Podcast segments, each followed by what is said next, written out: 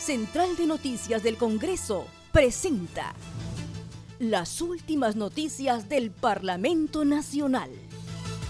Una producción de la Oficina de Comunicaciones.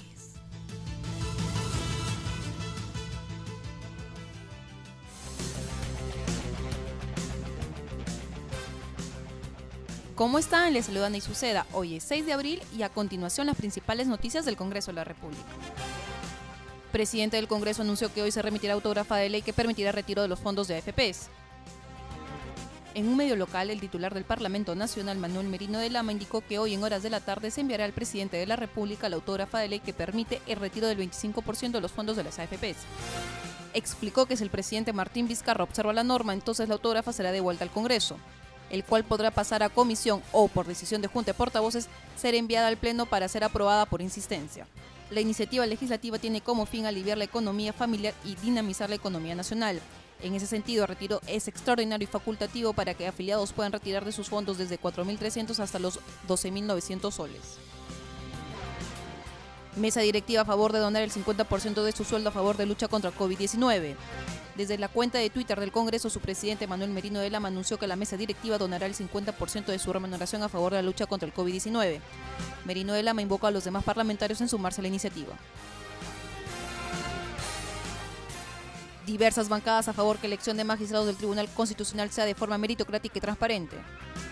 Los grupos parlamentarios de Acción Popular, FREPAP y Somos Perú presentaron iniciativas legislativas para modificar la ley orgánica del Tribunal Constitucional en el extremo de la elección de sus magistrados. Los grupos parlamentarios consideraron que las sesiones de la Comisión Especial del Congreso encargado de la elección deben ser públicas. También concordaron que debe haber un proceso establecido por ley para la postulación, tache y elección de los magistrados. Grupos parlamentarios a favor de la reforma política.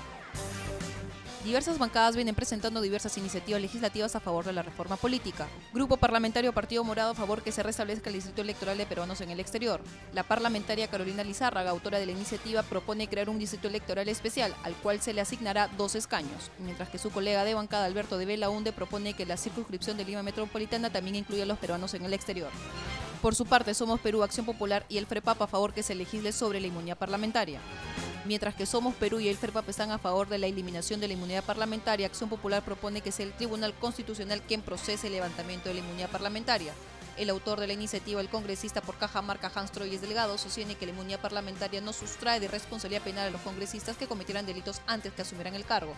En tal sentido, se continúa con el proceso debiendo someterse a las citaciones, audiencias y medidas procesales que las autoridades determinen.